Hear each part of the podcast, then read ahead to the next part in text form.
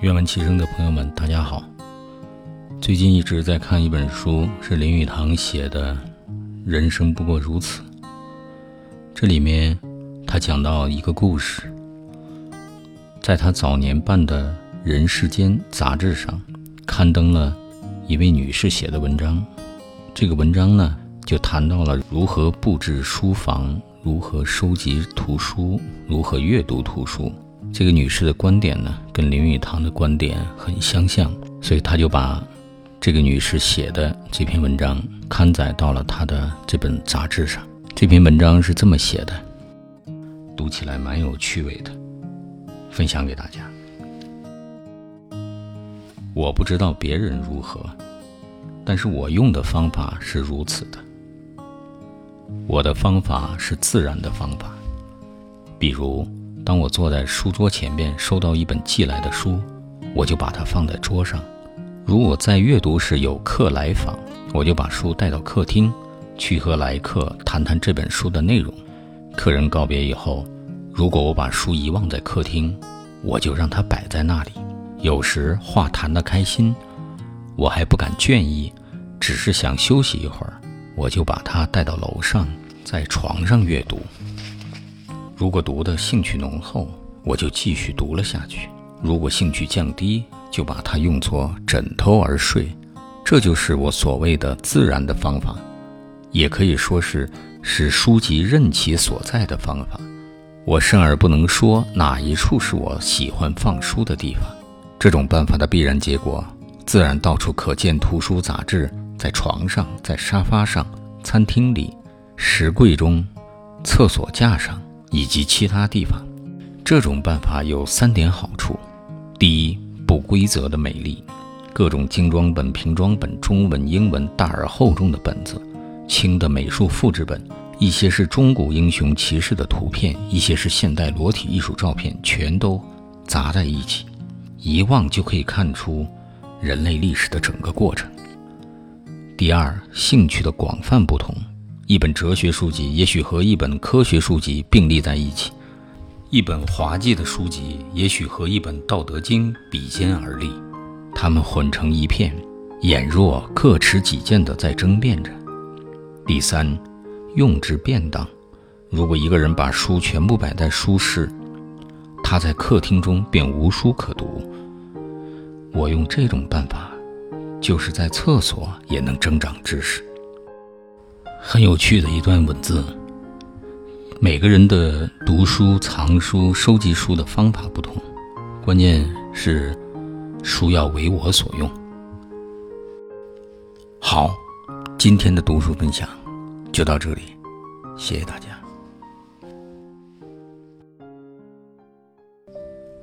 愿闻其声的朋友们，大家好。今天，呃，继续与大家分享林语堂写的。人生不过如此。里面，他是如何阅读图书、收集图书的？他在这本书中写到了他自己如何收藏图书、如何阅读图书。他是这么写的：“我知道阅读是一件高尚的事情，但是已经变成了一件俗陋不堪而且商业化的事情。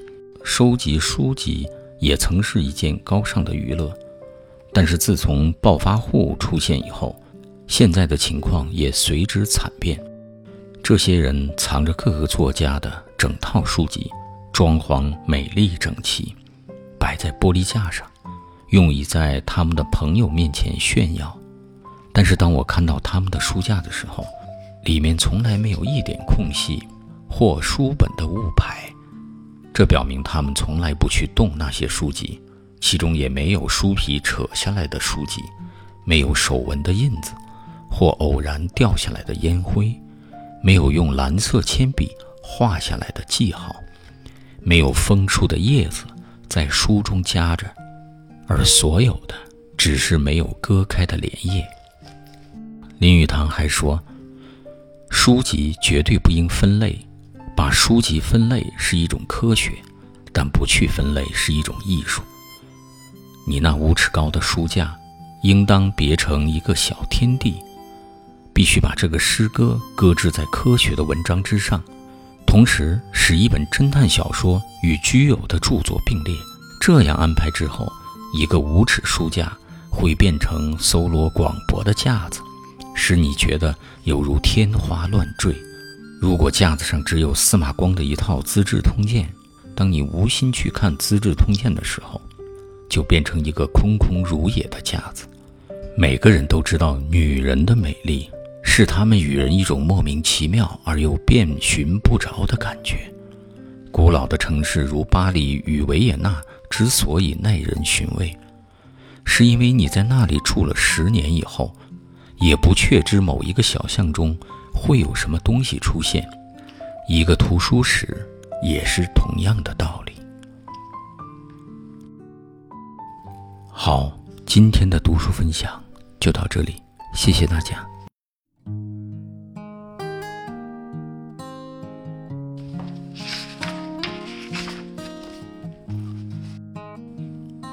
阅文齐声的朋友们，大家好！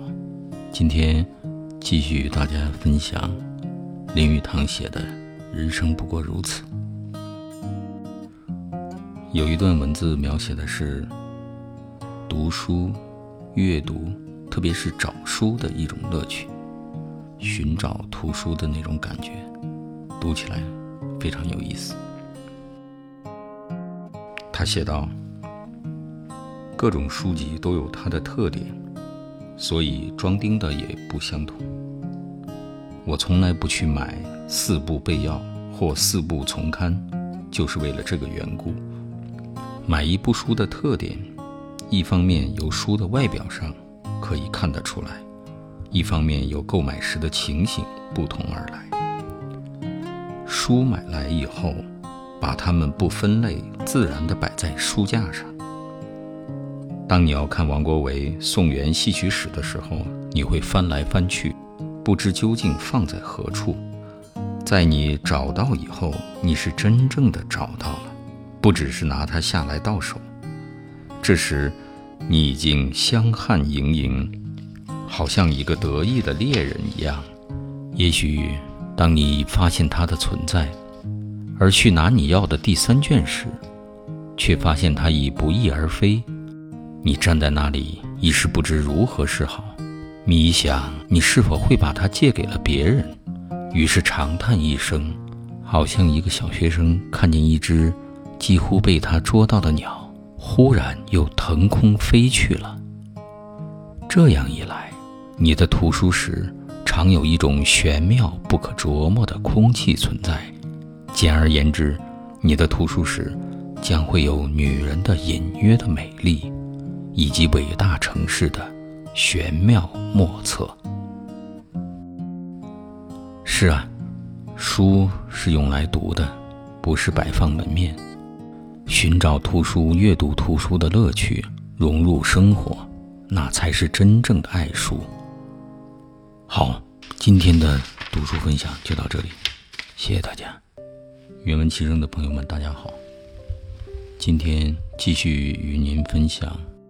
林语堂的作品《人生不过如此》。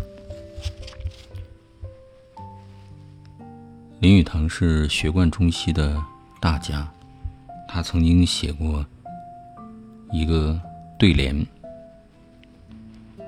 叫“两脚踏东西文化，一心平宇宙文章”。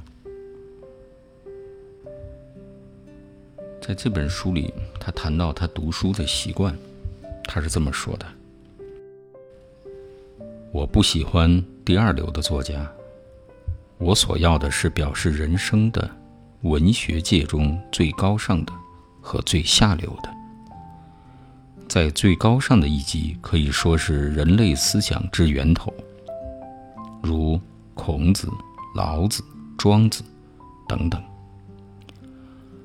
我所爱最下流的作品，可以是一般价级低廉的小书，尤其爱好民间歌谣和苏州船户的歌曲。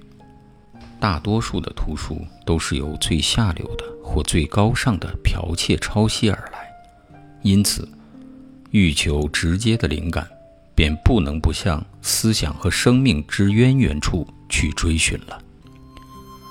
为此特别的宗旨，老子的《道德经》和苏州传户的歌曲，对我来说都是均等的。我读一个人的作品，绝不因有尽责的感觉，我只是读心悦诚服的东西。他们吸引我的力量在于他们的作风或相近的观念。我读书极少，不过我相信我读一本书得意，比别人读十本的都为多。如果那特别的作者与我有相近的观念，于是我用心吸收其著作，不久。便似浅生根蒂于我内心了。我相信强逼人读无论哪一本书是没用的。人人都必须自己去寻找与其相近的灵魂，然后他的作品才能成为生活的。读完这段文字，我自己的感受就是：如何读书真的是因人而异。但终究要让一本书成为自己的朋友。如果真有那么一本书让你爱不释手，反复阅读，那一定是作者与读者与自己的心灵的沟通，精神上的沟通。好，今天的读书分享就到这里，谢谢大家。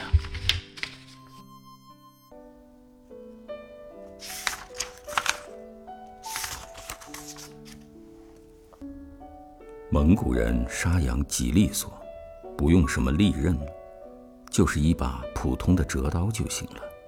一会儿的功夫，一只整羊剔剥出来了。羊皮晾在草地上，羊肉已经进了锅。杀了羊，草地上连一滴血都不沾。羊血和内脏喂狗，蒙古狗极高大凶猛。样子怕人，跑起来后爪搭至前爪之前，能追吉普车。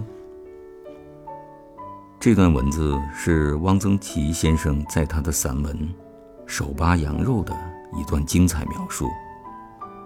吃过很多次手扒羊肉，但只知其味，难解其意。我们再来听听汪老师怎么描述的。手扒羊肉就是白煮的带骨头的大块羊肉，一手转着，一手用蒙古刀切割着吃。没有什么调料，只有一碗盐水可以蘸着。这样的吃法要有一点技巧。蒙古人能把一块肉搜剔得非常干净，吃完只剩下一块雪白的骨头。连一丝肉都留不下。咱们吃了，总要留下一些筋头巴脑。蒙古人一看就知道，这不是一个牧民。哎呀，文字下的美食，不再是诱发味觉的意象，更多了作者的思考和深情，感觉意境更加悠远绵长。想吃手扒羊肉啊！好，今天的读书分享就到这里。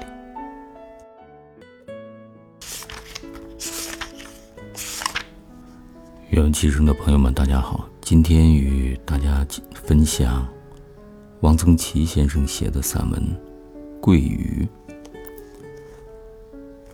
其中有一段话是这么描述的：“桂鱼是非常好吃的，鱼里头。”最好吃的，我以为是桂鱼。刀鱼刺多，石鱼一年里只有那么几天可以捕到。堪与桂鱼匹敌的，大概只有南方的石斑，尤其是青斑，即灰鼠石斑。桂鱼刺少，肉厚，蒜瓣肉，肉细嫩鲜，清蒸干烧，糖醋。做松鼠鱼皆妙，川汤汤白如牛乳，浓而不腻，远胜鸡汤鸭汤。我在淮安曾多次吃过干炸鲫花鱼，二尺多长的活制整桂鱼，入大锅滚油干炸，蘸椒盐，吃了令人啧舌。至今思之，只能如张岱所说：“酒醉饭饱，惭愧惭愧。”读了这段文字，也想起唐代张志和的《渔歌子》中所描述的：“西塞山前白鹭飞，桃花流水鳜鱼肥。青箬笠，绿蓑衣，斜风细雨不须归。”期待着吃桂鱼的日子。好，今天的读书分享就到这里。谢谢大家。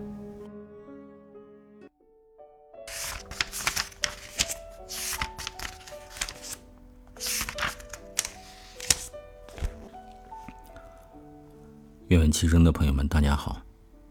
今天与大家继续分享汪曾祺先生的散文《家常酒菜》。汪老在这篇文章中写道。